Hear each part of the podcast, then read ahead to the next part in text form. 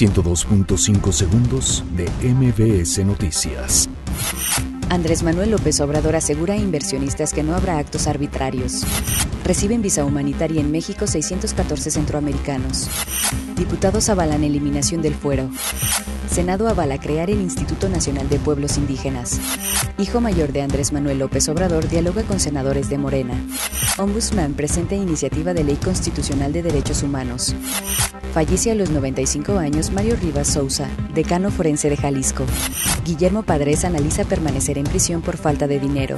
Roban 30 millones a Pemex en Huachicoleo. Trump amenaza con cancelar reunión G20 por crisis entre Moscú y Ucrania. 102.5 segundos de MBS Noticias.